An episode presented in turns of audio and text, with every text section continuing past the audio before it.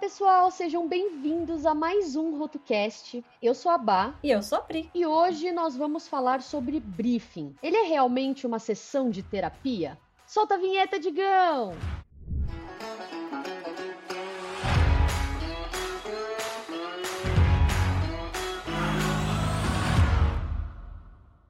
E aí a gente trouxe para bater um papo sobre briefing, sobre sessão terapia, né? Que pode ser é, entendida como é, essa pesquisa aprofundada do briefing, o querido André Candeloro.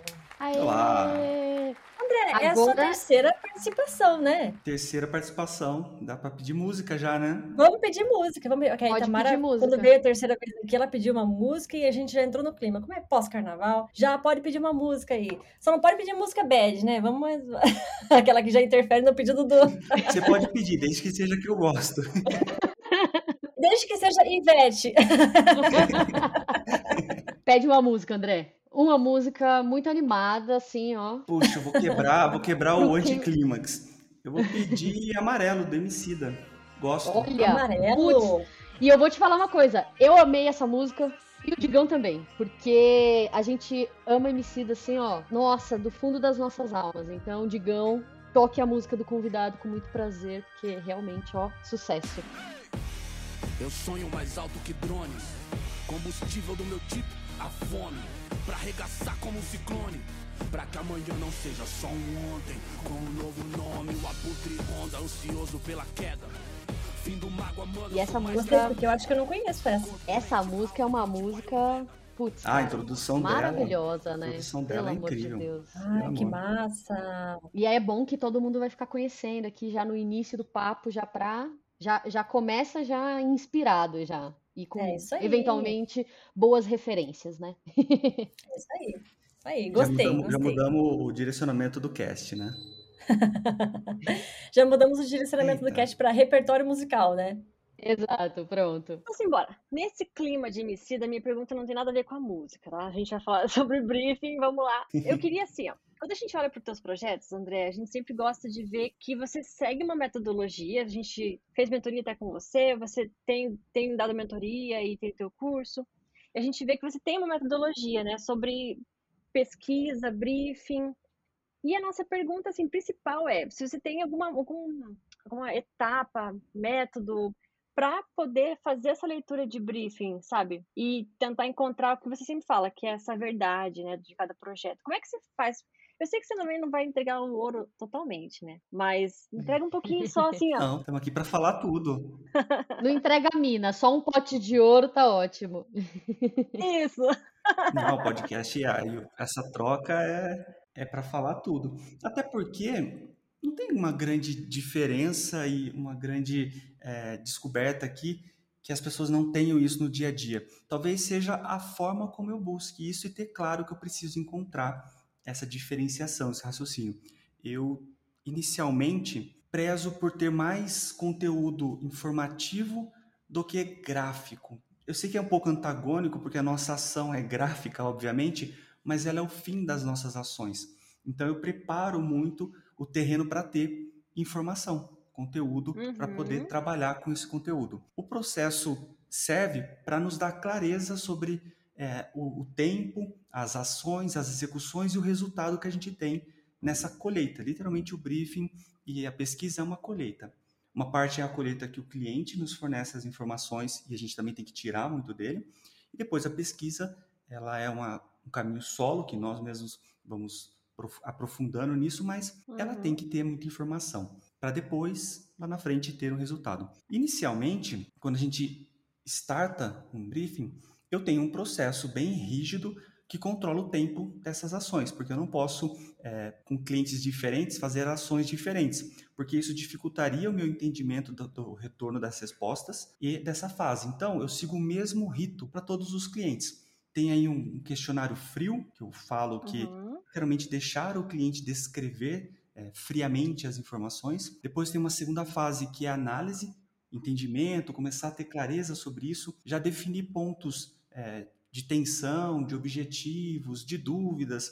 Esse início é entendimento. Briefing é isso, né? É entendimento. Eu preciso saber quais são os objetivos ou minimamente ter claro os desafios que eu vou ter nessa fase. Junto com isso, temos uma terceira fase que é um call com o cliente, uma troca, e aí pode variar isso para cada um. Ah, eu faço o call direto e faço o briefing junto com o cliente, eu posso tudo certo. O que você tem que ter clareza uhum. é que você tem que tirar informações importantes. E uma da, das informações que eu mais prezo é o que eu chamo de verdade, que é a, a uhum. verdade. Verdade é um calorzinho dentro do cliente que faz ele ser diferente, que faz ele se tornar único, que faz ele fazer o que ele faz de modo diferente do mercado. Então eu não tenho uma clareza inicial que eu vou saber onde está isso. Para cada cliente, uhum. para cada projeto, essa verdade pode estar tá em algum lugar específico. Pode ser o nome, pode ser é, os objetivos. Forma de preparo, sei lá, do. Forma né, de preparo, produto. O, o, produto físico em si, o, como ele lida com as pessoas, o lado conceitual. Do, enfim, cada um tem um. Vou chamar de calcanhar de Aquiles, que é mais é, pejorativo, mas não, é um lado positivo. O que, que o diferencia? Uhum. O meu processo inicial, ele tem como objetivo ter clareza de todos os detalhes que muitas vezes nos levam a as definições do projeto, as necessidades desse projeto, que sim, são cumpridas da parte gráfica, mas se eu puder trazer um enredo para isso, que é a verdade, uhum. me ajuda em todas as decisões gráficas. Com certeza. Então, esse é o raciocínio que eu tenho é, em termos de, de busca. No meio do caminho temos pesquisa. Então, uma vez é, sabendo das informações que o cliente é, nos forneceu, eu preciso me aprofundar em conhecimento. Porque uhum. quanto mais informação eu tiver dentro dos raciocínios iniciais que o cliente é, nos forneceu, mais associações eu posso fazer para achar uma solução inusitada para contar todo esse raciocínio. Então, é uma uhum. somatória de muitos pontos, mas o processo serve para isso. Inicialmente, Sim. no briefing, eu tenho informações para cumprir, depois, na pesquisa, eu tenho informações para encontrar que talvez é, eu não saiba, ou talvez, dependendo do esforço que eu tenho, eu consigo ter mais ou menos informação. É, Perfeito. Eu acho que o calcanhar de Aquiles de todo designer, na verdade, é essa. Até a gente chamou o episódio de sessão de terapia, porque eu acho que é importante a gente fazer o formulário e saber o que perguntar nesse formulário e depois esse tal de debriefing, né, que você faz e eu também tenho feito e acho fenomenal, porque é importante o cliente ter um tempo para ele responder o formulário sozinho, e eu Sim. sempre peço para responder ele, os sócios, né, todo mundo que for fazer parte do, é, do ok final ali da, da, marca, e depois a gente lê junto esse briefing numa reunião. Mas o que eu vejo, assim, principalmente de designers que estão começando, é que eles não sabem o que perguntar nesse briefing necessariamente, né, eu vejo, assim, é, que hoje eu entendo isso como até talvez um, um erro, não sei se posso dizer assim, mas eles acabam perguntando para o cliente é, é exatamente tudo sobre o projeto, no sentido de que tipografia você quer usar, que cor você quer é. usar. É, é, sabe? E eu acho que talvez o briefing não é para isso. Não é, ele não, o cliente muitas vezes não sabe o que, que ele precisa usar para comunicar a marca. Quem tem que saber é a gente, né? Então, Exatamente. Então, E outro ponto também, amiga, é, é, a questão também assim que eu, que eu sinto desse, desse direcionamento também, às vezes ir muito para o designer querer mais falar nesse início do que ouvir o cliente. Porque nesse briefing formulário, por exemplo, né, eu também sigo exatamente esse processo. Estava até falando com o André é, recentemente sobre isso, né? Eu mando esse formulário inicial que é para eu conhecer na superfície ali o cliente. O que, que é aquele projeto, o que, que ele imagina. Isso vai me direcionar para algum lugar? Não necessariamente. É um primeiro mapeamento ali, porque na reunião, e aí hoje eu uso exatamente a reunião, que é literalmente uma sessão de terapia, e se eu sinto a necessidade de fazer duas reuniões, três reuniões, vai acontecer, porque cada projeto vai ter esse tipo de absorção diferente, é você deixar o cliente falar muito mais do que você. Você não está aqui para defender as suas ideias ou o que você acredita ou qualquer coisa do gênero. É, essa semana mesmo eu fiz uma reunião com uma cliente nova para conhecer ela, e é uma marca que vai vir dela, né? Ela é uma doutora e a marca vai ser a marca dela. Então, assim, não adianta eu falar, olha, eu vou criar aqui uma coisa, eu vou sair dos códigos de categoria, eu vou sair dos clichês e etc. Mas, cara, é uma marca que tá vindo de uma pessoa, eu preciso traduzir a pessoa ali. É uma marca pessoal, não é uma empresa corporativa, né, administrada por X pessoas, etc. Então, assim, é, até esse direcionamento do nome do cast, né, que a gente conversou, de ser uma sessão terapia, é você deixar nessa etapa inicial o cliente falar muito mais. O seu papel ali é basicamente tomar nota de tudo, para que depois você faça essa avaliação do que, que ali pode ter potencial para ser trabalhado e o que não. E aí, eventualmente, isso pode direcionar para um caminho que a sua pesquisa vai depois validar aquilo, né? Mas esse briefing é literalmente dar voz para o cliente te contar toda a história, tudo que ele, né? Se é um produto, ah, como que funciona o processo de produção daquele produto? Se é uma marca, como que essa empresa vai uh, seguir. E aí você consegue entender exatamente isso que o André falou, né? Sentir o que, que tem calor o suficiente para ser trabalhado com propriedade para se tornar de fato um diferencial em meio a todos os outros que vão estar tá ali, né, lado a lado dessa marca ou desse produto individualmente. Uma coisa interessante que, que a Pri falou é que quem está começando muitas vezes é, tem perguntas que estão mais relacionadas à entrega, porque uhum. a preocupação inicial dela na cobrança é eu preciso ter um bom trabalho e entregar algo que o cliente queira e muitas vezes tem essa preocupação de ser reprovado, né? então preciso Exato. ser assertivo. Uhum, Com o sim. tempo, você começa a entender que esse, essa ferramenta inicial do briefing é uma descoberta. Você precisa ter entendimento sobre é, o cliente, porque ele vai dar as informações para você cumprir é, o projeto. E tem uma diferença também que muitas vezes o cliente tem uma percepção dele, mas ele não tem uma percepção do negócio dele. E cabe a você descobrir isso também. Você está nesse momento para entender o que é o gosto pessoal do cliente, qual é a necessidade dele para a marca se posicionar no mercado de maneira correta. Então, o questionário ou esse processo inicial, ele pode ter perguntas já definidas, mas você também tem que entender que saber a resposta, ou pelo menos esperar algo é, daquela resposta, te ajuda a saber se aquilo é pessoal ou é relacionado à empresa ou se você uhum. pode focar, por exemplo, que faltou informação. Você tem uma pergunta que você já tem um hábito de entender que aquilo é muito poderosa para esclarecer dúvidas do projeto. Aí o cliente não preenche é. muito bem, ou então no, no call ele não responde muito bem. Aí vem a parte do divã meio psicológico mesmo. Vamos entender, vamos colocar o dedo na ferida no bom sentido de conta mais. Senta aqui, vamos conversar.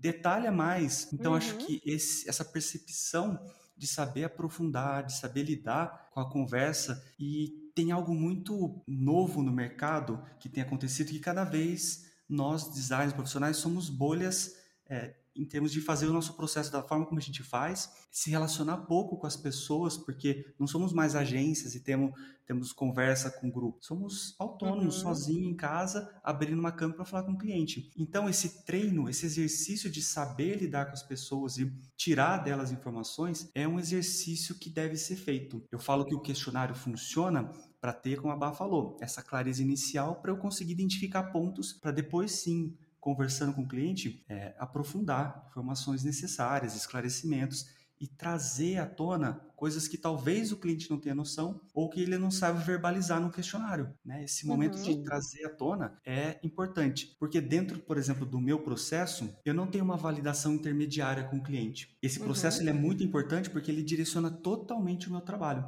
Depois eu vou percorrer todo o meu processo de pesquisa, conceituação, criação gráfica, sem a ajuda do cliente ou sem validar algum raciocínio com ele. Por isso que é tão uhum. importante esse momento ser mais amplo e preciso possível. Eu trago algo que é muito importante também, que é trazer o campo imagético para esse processo. Então temos aí o questionário textual, temos o call, que é literalmente a troca com o cliente, mas eu trago um ponto que é a imagem, não no sentido de eu apresentar um moodboard para o cliente. Eu inverto uhum. essa posição, eu coloco para o outro lado da mesa a responsabilidade, no caso, digamos assim, que é me informe é, no universo gráfico o que lhe agrada, o que desagrada, porque também uhum. faz parte do entendimento.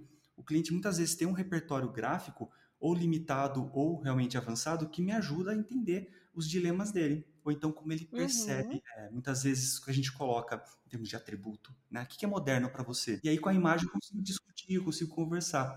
Então, se cercar nesse momento para garantir todas as informações é o mais importante. É, Sim. e pontuar bem, né? Porque a gente até fala isso dentro do curso também, que muitas vezes o cliente tem noções ali mínimas sobre cada significado. Então, minimalismo. Existem vários tipos de minimalismo que a gente pode seguir, né? Seguir o minimalismo. É, a gente até traz esse exemplo lá no curso, que é o minimalismo super clean, mas ou então minimalismo até com pattern, que fica um pouco carregado, mas ainda assim é minimalista. E, e aí, quando a gente consegue mostrar com imagens, fica mais fácil. E tem uma parte que, quando a gente consegue entender do repertório do cliente, lá na frente, quando a gente tiver que apresentar o trabalho para ele, a gente pode se preparar para uma apresentação que seja mais aprofundada em justificar decisões da ancoragem. Por exemplo, o que, uhum. que é uhum. minimalismo? Eu vou explicar para ele, ó, tem diferença, o que a gente seguiu esse aqui. Por quê? Porque talvez ele não tenha entendimento, eu já percebi isso, então o que eu tenho que fazer? Eu tenho que criar artifícios para demonstrar o meu raciocínio. Não que isso vai, é, vai ser mais fácil para provar, mas pelo menos ele vai ter entendimento das escolhas. E eu identificando isso no início, lá na frente eu posso recorrer a um artifício para ajudar esse entendimento.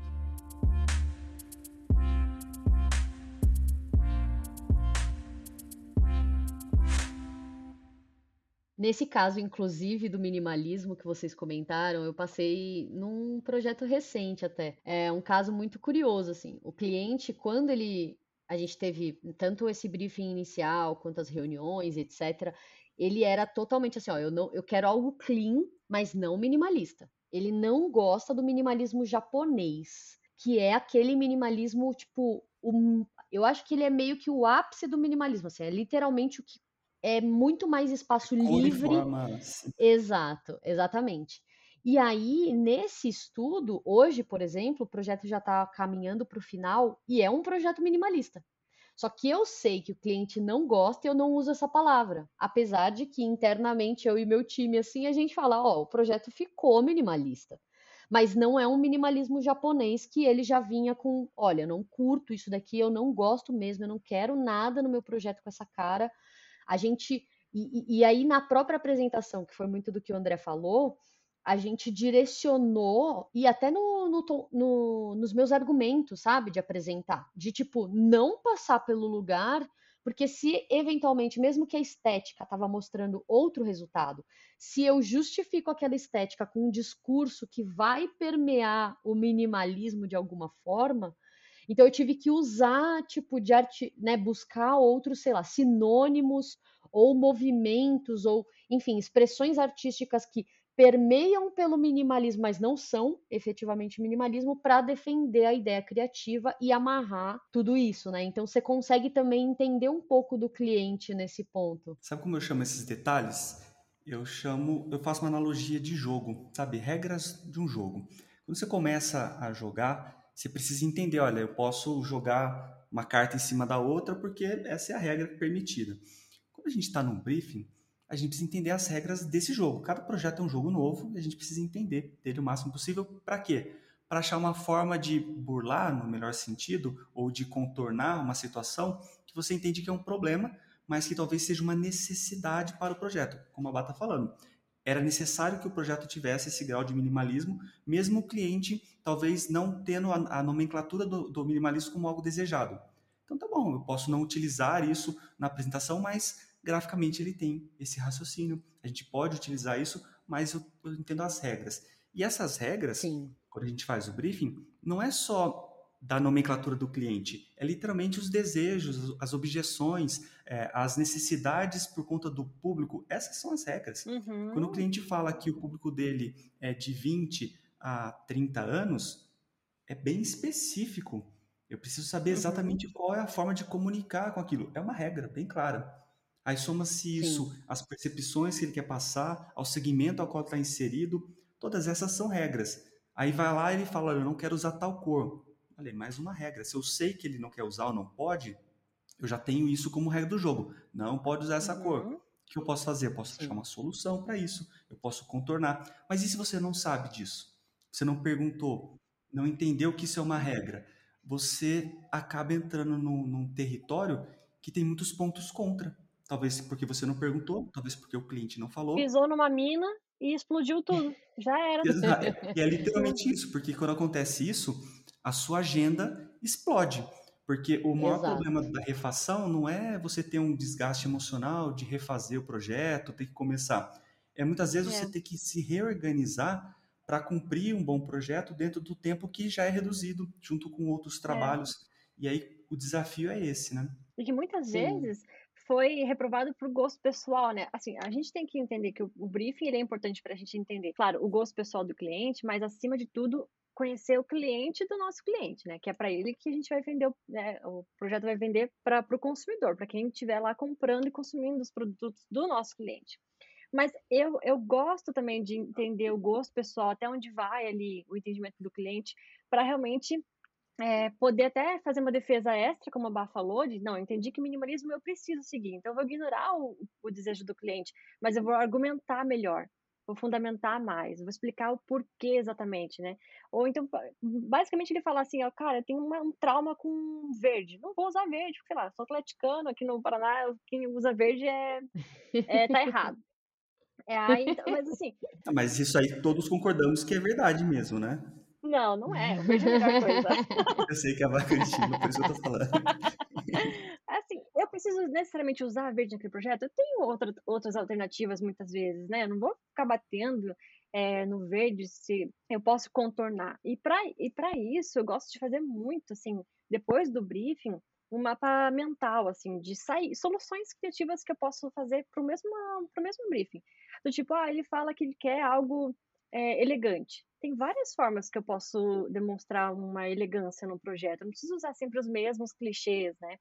Então, eu, eu, listo todas, por exemplo, listo todas as mais, sei lá, holografia, é, verniz, que também deixam, então uma tipografia com serifa, né? tudo que pode ser vinculado a elegante. E depois eu posso tirar fora algumas coisas que são mais comuns, ou deixar uma ou outra que seja é que tem um caminho mais nítido do que é, é que, do que representa. E assim você consegue encontrar soluções diferentes né? E, e, e, caminhos próprios. Porque uma coisa que o André sempre até fala assim é, evite abrir né o Behance antes de você encontrar a verdade do projeto. Isso é a mais Exato. pura verdade. Porque você vai o André Sim. sempre fala isso você vai encontrar é, é, criações que já foram feitas soluções já encontradas né? Você não vai encontrar uma própria. Então é, é legal de você fazer tudo isso um raciocínio um raciocínio que é muito simples, mas potencializa o nosso trabalho de uma forma grandiosa. Antes de você definir a linguagem, porque é isso, quando a gente vai para o Behance, vai para a referência gráfica, a gente está setando o nosso universo gráfico do projeto. Então, estou definindo uhum. que ele vai seguir um padrão, enfim, vai ter definições. Se você atribuir um raciocínio conceitual antes, então, imagine que você, mais... tem, que usar, uhum. imagine que você tenha que usar o verde. Então, como que eu posso usar o verde? Ah, o que é verde? Ah, é flor, é a fauna, uhum. é a flora. Eu posso usar outros raciocínios que tenham como consciente inicial o verde, sem ser o mais uhum. simples. Eu posso achar uma significância conceitual que Sim. me ajuda. Uma vez definido isso, vá para a linguagem. E isso é cruzado com o brief. Qual que é a, a adequação correta do projeto? Ele precisa ser moderno. Então, como que é, por exemplo, o meu elemento que eu selecionei conceitualmente? Imagine que seja é, um esquilo. Como que é um esquilo dentro de uma linguagem que é moderna? Então, esse filtro do conceito antes da linguagem é um prisma. Ele leva o nosso projeto fora do que eu chamo de raso. Por quê? Porque eu estou vendo o mesmo tema por uma outra ótica. Se Sim. eu faço isso, eu levo o projeto para uma outra significância, que é muito mais próxima dessa verdade do cliente, que pode sim usar a cor que ele, que ele utilizou, mas isso que ele definiu, mas que leva por um outro caminho. Então, tem maneiras de construir um raciocínio gráfico partindo de um raciocínio conceitual. Por isso Sim. que ter a, a pesquisa vai te abrir campo. Então, se eu pesquisar sobre raciocínios que o cliente me, me, forneceu dentro do segmento dele, dentro do que ele falou que é algo muito importante, o que isso pode estar ligado com a cor, por exemplo? O que isso pode estar ligado com uma percepção? Olha como a gente abre esse leque. E aí você soma-se ao mapa mental, que te deu clareza sobre detalhes, e aí quando você chega na parte de executar o projeto, você tem tanta informação e um caminho, porque você já tem e um argumentos, né? Argumentos e entenda o projeto gráfico como isso. É, são argumentos. E eu posso usar o meu leque de opções para contar sobre isso. Então, eu vou contar do meu esquilo, sobre como eu posso usar tipografia para contar esse detalhe? Ah, ele é mais simples. Por quê? Porque o símbolo pode ser mais elaborado. E você vai construindo esse universo como uma balança. Você não precisa uhum, salvar sim. o mundo com um bom logotipo. Você pode usar o todo da identidade. A cor pode ter um raciocínio. E aí começa a ficar mais fácil executar esse projeto. A gente não precisa resolver ele de cara na execução gráfica. Né? Então, por isso. Não precisa centralizar tudo em um elemento só, né? Você consegue, Exato. tipo, conectar esse, esses, literalmente essas peças do quebra-cabeça, que é uma identidade visual, né? Que tem, são vários elementos, porque também é aquilo. Uh, no mais, o projeto final, se fosse para ser todo o conceito ali do projeto, toda a verdade daquela marca, somente num símbolo, uh, todo o resto que foi criado não tem um porquê existir, né? Se não tem um sentido ali. Então, é corretíssimo a gente pulverizar isso, né? Quando a gente coloca tanta necessidade em um único elemento, ele acaba não tendo um propósito de todos. A gente não tem como cumprir todas as necessidades que, que pedem uhum. a ele. Uhum. Então, essa divisão, minimamente a gente consegue falar sobre é, pontos importantes do projeto em elementos importantes da construção da marca. Um ponto que eu acho que é muito interessante do processo de briefing, que eu dou muita atenção, é quando a gente tem o call com o cliente, essa conversa, eu tenho um exercício que é escutar a conversa, assim como a gente escuta um podcast, enquanto eu estou trabalhando, enquanto eu estou fazendo outras coisas, porque a entonação passa muito desejo. Então, a forma como ele ah, se entusiasma em contar algo eu falo, pera, deixa eu eu vou ver a gravação, porque eu gravo o call com o cliente, eu vou ver de fato o que ele está fazendo, a forma como ele gesticula, como ele se é, debruça para contar sobre algo que ele gosta. Assim como a gente está numa conversa. Quando você não gosta, você pode, ter uma, você pode fechar e ficar para trás ali, não, não falar E na hora muito. você nem percebe, né? Se você não, não, grava e não vê de novo, de novo, você nem percebe esses detalhes mínimos. Achei legal Exato. essa ideia de gravar. E esses pontos são nuances que muitas vezes você conecta, fala assim, poxa, ele respondeu no questionário, algo super interessante. Quando eu, eu abordei ele sobre isso, olha como ele muda a entonação, como ele se sente feliz em falar isso, porque muitas vezes é o negócio da vida dele, ele está falando sobre como o produto dele é feito de forma diferente. E aí, na hora que ele vai uhum. falar, ele tem um prazer em falar sobre isso. Fala, caramba, é muito poderoso isso. Por que não contar para todo mundo que vai ter contato com esse produto, que é algo importante para ele, né? Porque ele está falando sobre isso. Isso muda bastante a nossa percepção em deixar de tornar o projeto frio. Eu falo uhum. que a verdade é uhum. quente porque não é técnica muitas vezes. Às vezes é você perceber é, a sensação, o sentimento, o desejo que ele tem sobre aquilo e comunicar isso de forma técnica. A técnica está aí para ter leitura, para ter aplicação, para ter coerência aonde for utilizada essa marca. Mas se a gente puder trazer isso para um lugar mais quentinho, a gente para de ser só ferramenta. A gente uhum, começa a ter sim. uma troca com o cliente, a gente começa entender melhor o negócio e isso amplia a percepção do nosso design. Nosso trabalho melhora dessa forma. Fica mais prazeroso até, né, de criar depois todo o desdobramento, seja da marca ou das embalagens. É porque a gente, vocês depois encontrando um caminho nítido, a, a, verdade, como você fala, é muito mais prazeroso porque você vai só depois destrinchar aquele conceito, né, e, e, e fechar com chave de ouro, né? Amarrar Exato. todas as ideias, porque tudo tem um porquê. Então não é só visual bonito, não é só porque o cliente pediu para usar tal e tal cor ou tal tal tipografia, é muito mais do que isso, né? Você realmente encontrar a verdade daquele projeto, que acho que é, é aí que a gente tem que bater na tecla, né? Principalmente para quem está começando, que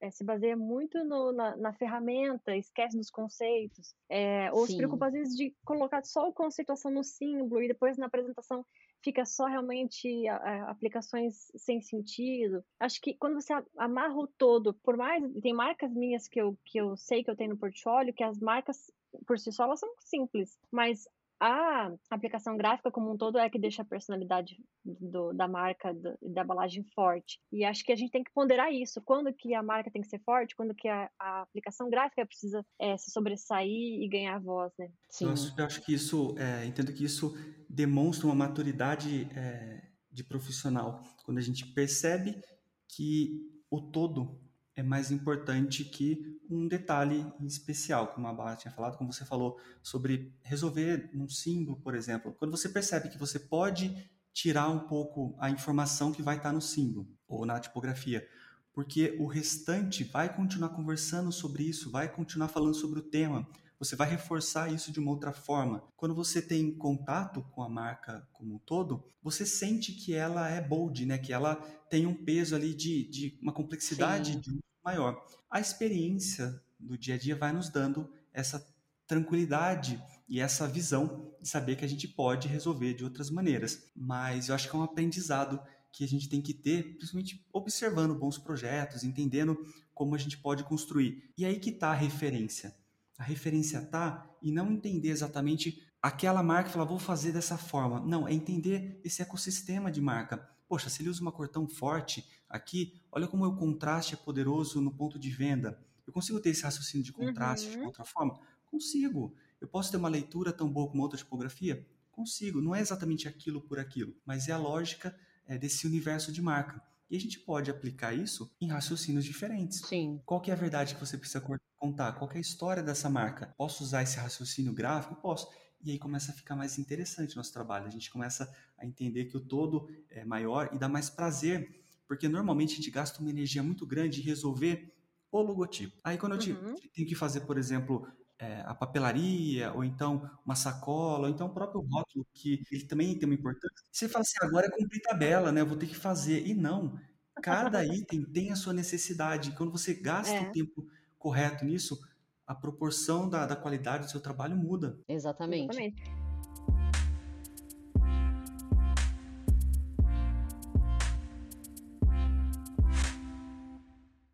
Uma coisa que eu tenho feito agora com o estúdio é, até foi um, um, dos assuntos, né, do, do, uma pauta que a gente trouxe aqui no, no cast passado, né, sobre projetos maiores, né, e etc. E eu tenho separado isso também, até para quem está ouvindo a gente entender que isso também é uma possibilidade, né? A gente tenta encurtar ao máximo essa questão de briefing, e aí eu estou colocando muitas aspas aqui nessa minha fala, no sentido de, olha, vamos fazer um formulário e depois um debriefing e pronto, dali eu já parto para a próxima etapa, que é da pesquisa. O que eu tenho feito para alguns projetos e que tem sido muito benéfico para encontrar essa verdade de fato é estender um pouco mais esse cronograma em que eu vou extrair essas informações do cliente.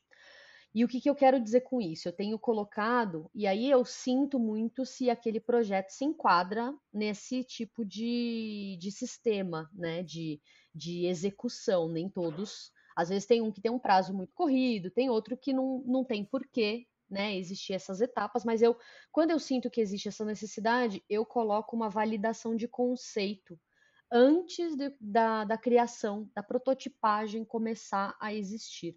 Então eu fico permeando ali entre briefing e pesquisa até encontrar algo forte o suficiente que vai carregar essa ideia criativa. E por que que eu tenho feito isso, tá? Nesse pouquíssimo tempo de estúdio, tenho sentido a necessidade de plugar talvez uma ação maior naquele projeto. Então, por exemplo, putz, vamos fazer uma sessão de fotos. E aí o, o resultado dessa sessão de fotos dessa expressão artística vai estar tá naquele produto, naquela embalagem, por exemplo. Vamos contratar um ilustrador muito específico, com um traço muito específico, e aquela ilustração vai ser a verdade que vai estar tá estampada ali naquele rótulo. Então, assim, para que isso aconteça, né, óbvio que a gente precisa uh, colocar como um extra ali no orçamento do cliente, então isso também é importante ser citado aqui, principalmente para quem é designer iniciante que está ouvindo a gente, isso não faz parte do escopo de entrega inicial. Então depende de uma de um diagnóstico ali nessas primeiras conversas, mas olhando para essa parte de briefing especificamente, eu fico como se fosse um vai e volta, assim, né? Tipo um bate e volta com o cliente. Então, olha, eu faço o formulário, primeiro passo ali para poder conhecer por cima, bem de forma superficial, faço o debriefing. A partir do debriefing, eu faço esse mapa mental que a Priscila falou, e eu vou linkar algumas possibilidades aqui vou pesquisar sobre elas. Então, eu vou debruçar ali sobre elas para entender quais são as oportunidades, o que tem potencial de diferenciação e não. A partir dali, eu faço um report e eu volto a conversar com o cliente com aquele report. Então, é óbvio, né? Isso daqui tem que ser proporcional ao tamanho do projeto, ao orçamento que você está passando, mas também é uma possibilidade de atuação. E um dos últimos projetos que eu fiz, uh, que, enfim, é um projeto incrível, assim, que eu já estou morrendo de ansiedade para ir para o mundo, a gente precisou de três bate-voltas. E eu consegui extrair nesse, nessas reuniões, nessas sessões de terapia com o cliente, só na terceira um negócio forte o suficiente, porque ele não estava encontrando que aquilo era forte o suficiente para ele, sabe? quando eu citei, eu trouxe aquilo, eu falei, não, eu fiz uma pesquisa aqui, me veio isso daqui. O que, que você acha? Ah, acho Pronto. que eu sei que projeto que você está falando. Sim, ele Ó, mesmo, amiga. No, é um música. É o do vinho. Na hora que eu trouxe isso, o cliente olhou e falou: Pera lá. Aí é, é exatamente o que o André falou. A entonação muda, é... o, sabe? Aí pronto, o cliente já, já, já abraçou ali, ele abraçou ali a ideia, ele falou: "Não é isso, cara. É isso assim. Eu não tinha enxergado até então e a minha marca ela nasceu para ter esse tipo de conexão. E aí na conversa a gente fez assim um paralelo que esse projeto especificamente ele vai trazer um paralelo entre duas coisas muito importantes, né? Eu não vou falar aqui porque vai que o cliente ouve, eu já estou dando spoiler aqui, né? Então eu prefiro não correr esse risco. Mas são dois pontos muito importantes que eles, apesar de serem muito diferentes, eles são muito iguais. E aí a gente começou a conectar esses pontos juntos na reunião, assim. Então foi um negócio surreal, assim, que tipo. E aí vou falar de algo que eu, que eu, não sei, mas que normalmente é comum quando tem é, essa verdade, esse raciocínio. Fica muito fácil você achar situações, analogias e fazer o projeto render. Porque é tão Sim. poderoso e verdadeiro que as coisas se encaixam de uma forma que rende. É uma palavra que a gente usava na publicidade. Rende. Como que vai ser em tal lugar? Ah, vamos fazer assim, porque é fácil desdobrar raciocínios porque aquilo é tão poderoso é, que ajuda. Na publicidade, a gente chama isso de big idea. Essa validação uhum. é uma grande ideia que vamos validar. E podem ter maneiras diferentes, big ideas diferentes. Qual rende mais? Qual funciona? Então, esse ir e vir com o cliente, ele é importante, principalmente quando a gente tem uma equipe do lado de lá e uma equipe do lado de cá. Por quê? Porque todo mundo tem que entender que funciona. Então, a equipe de lá tem um raciocínio, a nossa equipe tem um raciocínio diferente e isso é rico e é bom porque cada um tem vivências diferentes, percepções diferentes e esse ping-pong é saudável. Quando a gente chega numa big idea poderosa, um raciocínio verdadeiro que cumpre é, essa transposição da ideia para a materialização, tudo fica mais fácil. E Sim. aí é só um desdobramento. Né? As coisas vão acontecendo e você acredita tanto naquilo que resolve tanto que você vislumbra já a situação e a solução disso. Então, esse ponto que a Bá falou, com a equipe maior, você pode ter um processo maior para encontrar isso. Dentro do dia a dia, como autônomo, eu faço isso em três fases, sendo que uma fase, é, duas fases são com o cliente e uma fase, duas fases são comigo. E eu junto esse ponto na última que nós dois fazemos juntos, porque eu deixo uhum. ele dar a percepção, eu tenho a minha percepção, depois a gente junta isso para conseguir encontrar. Normalmente, é, dentro do processo, eu tenho um direcionamento dessa verdade, dessa bigardia, mas eu não tenho a validação com o cliente em reunião. É algo que eu vou acabar tendo clareza no meu processo de pesquisa, porque eu consigo ver que aquilo realmente faz sentido, ele toma uma proporção uhum. maior. E aí eu levo o projeto para aprovação com essa premissa de acreditar muito nessa verdade, que pode ter sido dita na reunião ou percebida ao longo do meu processo, e eu vou dividir com ele lá no fim. O que a Bá está falando, que é muito mais sensato dentro de um projeto maior, que você enfim, não pode ter essa, essa devolutiva errada, é validar esse raciocínio junto. Né, fazer isso no meio do processo com o cliente. Ainda mais se for uma ideia ousada. É que no caso eu sei que ideia que é. E quando a me contou, eu quase chorei. Eu falei, meu Deus do céu. É, e, e, quando é uma ideia muito ousada, é, é bom que o cliente às vezes faça parte para você poder seguir uhum. adiante, né? Do que se apresentar no final lá, uma baita, uma baita ideia que vai ser um custo muito grande e que não vai poder ser feito. Ainda mais quando tem custo de desenvolvimento. É por, assim, essa ideia eu posso gerar um paralelo aqui perfeito para todo mundo entender com, sei lá, vamos produzir um filme, vamos contratar uma produtora audiovisual para fazer. Se eles não trouxerem um monstro, monstro tanto visual quanto do roteiro do que vai ser produzido, e esse monstro for aprovado, imagina, eles fazem todo o investimento de captura, de edição, etc, e entrega depois o arquivo final e o cliente fala: "Putz, mas eu não curti o roteiro, e agora?" Né? Então, por isso que em alguns, óbvio que, deixando muito claro que não funciona para todos os projetos, mesmo com o estúdio, eu continuo. Eu acho que esse daí foi o segundo projeto que eu fiz na minha vida, assim, com essa sistemática, sabe? Uh, mas é interessante, porque o projeto ele ganha um corpo também diferente, né? E uma vez que dá para investir tempo e dinheiro nisso, vale super a pena de fazer. Agora eu confesso aqui, só entre nós, segredinho, que esse é meu sonho, eu quero fazer isso em todos os projetos agora. Só que você tem que ter noção que vai, ter mais, vai demandar mais tempo, né? E aí você tem que se preparar diferente para isso, né? Então, um projeto que, é o que a gente acaba fazendo, eu, André, principalmente mais vezes, né? A gente faz o, o, o briefing, o debriefing e depois a entrega final. São poucos os projetos, eu tenho um em andamento que eu fiz isso que a Bá falou, de fazer uma entrega antes da final e acaba atrasando um pouco mais o cronograma, porque daí vai e volta, tem um, um ajustezinho ou outro. É legal, porque tira um pouquinho, às vezes, da pressão da entrega final, mas demanda mais tempo do projeto na minha mão. Então, Sim. tem prós e contras, assim, né? É, o Exato. bom de ter um processo muito bem resolvido e definido é que você sabe quando necessário ter uma exceção. Então, por uhum. exemplo, nesse projeto eu entendo que vale ter um, uma reunião intermediária para validar um raciocínio. Por quê? Porque eu percebi que talvez o cliente não tenha entendimento, ou que talvez seja interessante porque a minha ideia é muito ousada. E aí é uma exceção que você coloca dentro do seu processo, porque você tem claro os times do seu processo. Isso te ajuda uhum. a ter uma segurança é, e um conforto de não ficar sufocado. Eu não sei quanto tempo eu levo, e aí todo, todo o processo parece ser desafiador e parece ser desesperado. Se eu posso é. controlar esse tempo, se eu posso saber o resultado dessas ações, isso torna o meu processo mais contínuo e mais assertivo. Mas, se eu percebo que vale a pena, porque ele vai melhorar o processo, o projeto, vai levar ele para algo melhor, tudo bem, eu posso abrir uma exceção e mudar aqui. Abrir um parênteses do parênteses, que são projetos internacionais muitas vezes. Os times Exatamente. são diferentes dos processos nacionais. E muitas vezes, dependendo do, do da cultura, vamos falar do, do asterisco do, do, da aspas, que é a cultura árabe, eles não estão muito relacionados com o raciocínio conceitual. Visualmente é muito mais importante a narrativa. Então.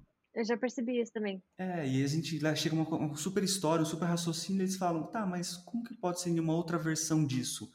Porque ele já uhum. entendeu, mas eu quero ver outras opções. Então, cabe a eu adequar o meu processo para eh, uma, um público que eu já entendo que ele pede de outra forma. Então, eu posso levar um raciocínio é. muito mais rápido, validar visualmente é, caminhos e aí eu posso uhum. seguir o meu processo. Então, ter claro o seu dia a dia e partes das suas ferramentas é, fazem com que você possa usá-la na necessidade. Poxa, aqui eu posso usar dessa maneira, aqui eu posso fazer esse ajuste e as coisas vão fluindo melhor, né? E a gente Sim. só vai saber disso com o tempo, né? Com experiência, porque o primeiro projeto internacional que você pega, você não vai saber que às vezes a cultura é diferente, que exigem etapas diferentes, né? Hoje a gente já está numa, numa um nível de experiência que eu, eu tenho um, um cliente agora da Suécia e eu sei que com ele seria interessante fazer uma, uma etapa antes da apresentação final, até porque a gente faz a reunião é, em inglês, então ele, ele é sueco, já tem uma, um problema de falar inglês, eu sou brasileira, já tenho, já tenho uma perda de falar inglês, então a gente tem muitas perdas no caminho quando a gente faz essa reunião. Então eu tive essa, esse insight de fazer uma, uma prévia antes, porque pode sim haver perdas na comunicação que podem afetar o projeto como um todo, né? E a gente só vai aprender isso com a experiência, né? Infelizmente, ou felizmente, a gente vai aprendendo e calejando com o tempo. Uma coisa que a gente vai aprender não só para o design, mas para a vida é que o erro nos dá muito mais é, experiência do que o acerto. O acerto, muitas vezes, você não sabe exatamente qual foi a parte que você acertou muito bem. O erro, você sabe. É. Eu errei aqui. A próxima vez, Exato. eu posso contornar essa situação. É claro que a gente não quer viver de erro para ter acerto, porque isso dificulta o nosso trabalho também. Mas, quando tiver um impeditivo, tiver algo, analisa isso. Entende. Uhum. É, poxa, não funcionou por quê? Eu abri muita informação no início, eu não consegui captar tudo isso. Talvez se eu tivesse validado isso nesse momento, eu conseguisse sustentar o meu raciocínio, começa é. a analisar, porque eu sei que é difícil, no dia a dia a gente só quer trabalhar e fazer. A gente não quer uhum. entender muitas vezes o que está acontecendo. Mas gaste tempo pensando. Porque daí você vai lá dar uma martelada naquele lugar. Você já sabe todo o raciocínio, você vai ser assertivo. Então, se precisar analisar, entender, retomar alguma coisa, faça isso. Porque na hora que você tiver que executar, você tem tanta clareza e certeza que a execução acaba sendo mais assertiva. Não que é algo que vai ser 100% dessa forma, mas você consegue com o tempo perceber que o índice de acerto é muito maior. E a gente vai aprendendo é. dessa maneira, né? Sabe qual que é o principal problema nosso, assim, de, nosso, assim, de forma geral, principalmente dos iniciantes, é que a gente tem medo de perguntar, porque acha que vai atrapalhar o cliente, coitadinho, vai sufocar o cliente de perguntas. Mas eu, eu me ferro, às vezes, até na minha vida, na minha vida diária, assim, sabe? Porque às vezes eu tenho receio de perguntar, não, não no trabalho, porque eu sei que eu tenho que perguntar, mas na vida real eu tenho medo de perguntar coisas óbvias. E às vezes eu me frustro, por exemplo, fui no dentista ontem. Em vez de eu ter perguntado como é que ia ser o procedimento para ficar mais calma, eu fui nas cegas achando que eu ia ter que tomar injeção, sei lá o quê, me, me fiquei, fiquei suada e cheguei na. E ele falou: não, você não vai precisar Só tomar por antecedência, é, né? injeção. eu droga, eu sou... aí, eu, aí o André sempre me dá bronca, o André é meu marido. Amor, você não pergunta as coisas, mesmo que elas sejam óbvias, você tem que perguntar. E aí eu meio que trago isso daí para minha vida profissional. Eu tenho que perguntar tudo, mesmo do mais óbvio. É, é importante você realmente entrar na mente do, do, cliente, né? E sabe um ponto que esse raciocínio é muito importante no nosso fazer? Obviamente, o começo, perguntar as coisas, é, a gente necessita dessa informação, mas na outra parte do processo que é a entrega, a divisão da informação também é importante porque a gente entende que o cliente já sabe disso. Por quê? Porque a gente sabe. Então, muitas vezes você uhum. vai é, em algum lugar que já é normal acontecer daquela forma, ninguém te explica como é feito. Né? Por exemplo, o dentista. É tão natural uhum. que ele atenda as pessoas dessa forma que ele não falou para você. Então, às vezes a, a, obrigatoriedade não é de quem vai perguntar. No nosso caso, o briefing é, mas depois eu preciso esclarecer. Por exemplo, eu vou apresentar é. o projeto e eu vou utilizar uma tipografia. Eu não posso só uhum. colocar lá e falar, eu usei e ela é bonita. Não. Por que eu usei? O cliente não tem obrigação de saber que você usou uma caixa alta porque a, a intenção de passar a percepção era X. Ele não sabe exatamente o porquê daquela escolha. Então, dividir as decisões e estar tá no mesmo par que o cliente é importante. Né? Então, inicialmente a gente tem que perguntar e depois o que a gente perguntou nos direcionou. E a gente tem que usar essas perguntas para responder muitas das ações que a gente faz ao longo do projeto. Porque para a gente às vezes é natural. Ah, eu entendi que precisa ser moderno, então eu escolhi uma cor ultra radical aqui que passa essa percepção. Mas o cliente, para ele, é uma cor. Ele não sabe exatamente uhum. o porquê dela. Então, deixa eu contar para você: olha, essa cor é por isso, você falou isso nesse momento do briefing.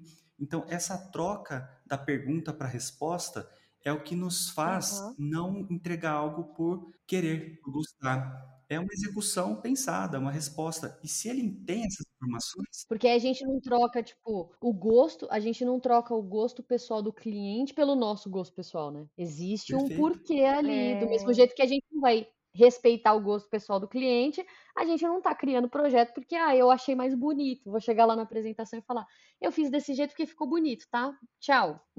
Cara, sabe que essa conversa toda é uma, uma aquela, aquela, aquele emojizinho de cabeça explodindo? O briefing, ele é tão importante pro projeto em si, quanto para defesa também, né? Cara, isso explodiu minha mente. Que é, assim, que é algo que é simples, mas explode a cabeça? É. 60% da apresentação é briefing. Tudo é ancoragem. Justificativas, demonstrar decisões, explicar raciocínios. A execução gráfica é 40% do seu trabalho. A, a apresentação uhum. é 60% de briefing. Já tem essas informações. Tem pesquisa, obviamente, tem que se aprofundar, mas tudo está dito ali. Então, é muito importante essa fase.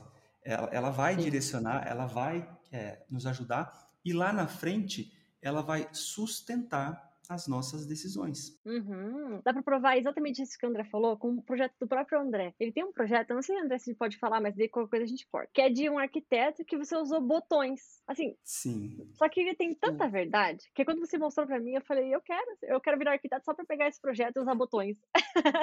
vou, vou, situar, vou situar as pessoas que, que não sabem esse projeto. Nesse momento você pode fechar o olho e imaginar o projeto. É, brincadeira. É um, é um projeto que é para uma arquiteta aqui de São Paulo e, além de arquiteta, ela é designer de móveis. Então, ela tem duas atuações que são totalmente diferentes e complementares dentro da função dela. E a pergunta que eu fiz é, para entender exatamente era, lógico que tem um briefing, mas o que tirou o raciocínio muito poderoso é o que difere a sua atuação como arquiteta para a sua, a sua atuação como designer de móveis? Porque é você, das duas formas. E a resposta dela me abriu um, caminho gigantesco. Ela falou: olha, na arquitetura eu tenho partners, eu tenho parceiros de negócio que me direcionam. Eu quero uma casa moderna, eu quero uma casa com feng shui. E a minha entrega, no caso a arquiteta falando, é uma necessidade do cliente, é o que ele espera. Quando eu sou designer de imóveis, é a minha criação, é o meu desejo, é a minha forma. E as obras dela, as cadeiras delas não são é, cadeiras normais, são obras de arte. E aí a gente passa uhum. por um entendimento de é para usar, é para sentar, é para ver. Isso é uma percepção que eu tive dentro da resposta dela. Desdobrou todo o raciocínio do projeto a virar botões. Literalmente botões de roupa, uhum. né? A, a, a Bá e a Pri conhecem esse projeto porque participaram da mentoria e eu pude explicar. Os botões, quando a gente usa, normalmente, a gente não pensa em falar, ah, esse botão aqui eu vou colocar no ilhós e ele vai abotoar minha roupa. Porque ele é um botão circular igual. E se eu usasse um botão estranho, quadrado, que no toque me fizesse pensar, caramba, esse botão ele funciona da mesma forma? Então uhum. eu trago essa analogia para a cadeira, né? A cadeira dela me faz questionar. É para sentar, é para ver, é para observar, como que eu uso? Essa estranheza eu trouxe para um outro elemento. Enfim, mas partiu de uma pergunta do briefing que fez uhum. ressaltar um raciocínio muito poderoso que era verdadeiro para ela. Ela pensava Sim. de maneiras diferentes cada negócio. E foge do Exato. comum, né? E assim, depois, é, quando a gente viu esse projeto, assim, é uma coisa que fica na memória. Então, se você for contratar um arquiteto um dia, se lembra daquele botão. Tipo, é uma, é uma desgraça que o André colocou na minha cabeça. e assim, aquela história que a gente falou da, com a barra que fica simples, resolve muito dos problemas que a gente tem do projeto de maneira simples, ele rende. Então, é. ela uhum. precisava uhum. assinar as obras e a intenção era ter uma etiqueta como se fosse um móvel da Tokstok, tá lá, isso, Isso me comprou. No caso, a gente trouxe a assinatura da obra com botões. E aí virou uma hum. coleção de botões de metal, de vidro, de madeira, de plástico, para assinar a obra. Então ele rende um raciocínio que não estava no radar da cliente, ela queria uma etiqueta de pano. Eu trouxe uma solução uhum. que era totalmente pertinente a um raciocínio que eu estava atribuindo. É, esse é um tipo de projeto, abrindo parênteses, que é mais delicado de aprovar porque ela depende de um entendimento. Essa cliente, é. ela é uma pessoa muito culta, ela está relacionada a museus, a, a, galerias de arte, e ela tem essa percepção do que é real e etéreo. Então, cabia a ela propor algo tão diferente. No dia a dia, uhum. é difícil sustentar uma ideia que, que parta de algo etéreo. Tão Se ela não ousada assim, né? É ousada. Se ela não comprar o raciocínio, o projeto morre. Mas tem projetos que vale a pena isso, gente. Ah, e você consegue ver no Sim. briefing, né? Você consegue ver no briefing quanto o cliente está disposto a ousar, arriscar, ou ele quer ficar no seguro, no confortável. Você consegue, só de conversar com ele, você já consegue ver, né? E entender. Exatamente. É, o, briefing é, é uma boa balança do, do desdobramento, né? O briefing do, do é a sessão de terapia, né? Tem que ser essa sessão de terapia. a partir dali, você vai arrumar a tua vida inteira, meu filho.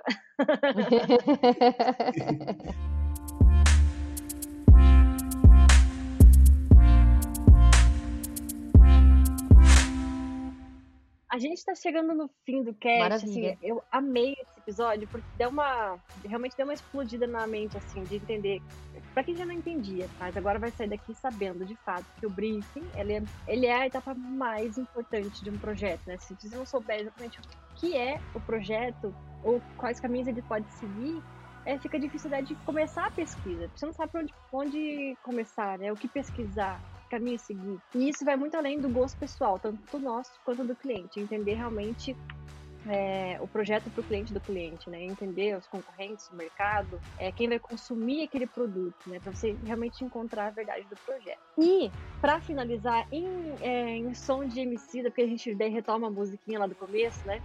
Em som de emicida, a gente, para finalizar, a gente sempre traz a hashtag aqui, né, André, né, Bá? E aí a Bá trouxe a ideia de fazer a hashtag tem que render, tem que render a ideia, tem que render o brief, tem que render o papo é, e tem que render prêmio. Por que não, né? Tem que render prêmio. tem que render muita coisa. tem que render muita coisa. Então é isso. Escreve depois do episódio no, no, é, no feed essa hashtag pra gente saber que você ficou até o final alimentar o nosso ego de criadoras de conteúdo, né? exatamente, exatamente. E André, muito obrigada pela participação mais uma vez. Você aqui com a gente nessa parceria muito louca. Eu que, eu que ah, André, se quiser dar algum recadinho especial, também pode ficar à vontade. Boa, é exato. Não, gente, eu é, dando um recado sobre briefing, é, eu acho que eu entendo que o briefing é a principal oportunidade que a gente tem de criar um projeto diferente, porque é onde realmente o projeto acontece de forma diferente. Se a gente começar pelo fim, pensando na parte gráfica, sempre vai estar apoiado a algo que já existe. Sempre vai ter uhum. algo para se assemelhar e falar, ah, pode ser por aqui. foque nas diferenças do seu cliente, porque ele é único, ele é uma empresa única, ele é uma pessoa única. Então aí tem um grande diferencial e um potencial para todo o restante e aumentando a probabilidade de você fazer um projeto grandioso, tá? É, gera Esse menos é primeiro... ansiedade, né? Porque você vai ter verdade. Sim, sim. Você tendo um raciocínio gera menos ansiedade, você consegue ter clareza nas decisões. É, e o outro ponto que eu ia falar é, para que acho que eu já falei isso talvez no outro cast, não me recordo, mas torne esse dia a dia das fases divertido para você, porque a gente é. pensa que é muito divertido o fim da criação, parte gráfica, mas não. É divertido aprender. Primeira coisa do profissional de design é ser criativo e ser curioso. Então, curioso. seja curioso pelo seu cliente, porque isso vai te ajudar a ter entendimento e vai te levar para um caminho muito fora do normal. E quanto mais diferente, melhor, tá? Eu sempre falo isso. Obrigado pelo Perfeito. convite. Estamos Perfeito. aí no terceiro cast de participação e é sempre um prazer essa troca, esse papo leve. Quando vocês precisarem de mim, estou aqui. Ai, que legal. Vou chorar. Hashtag estou emocionada. hashtag, tem que, hashtag tem que render.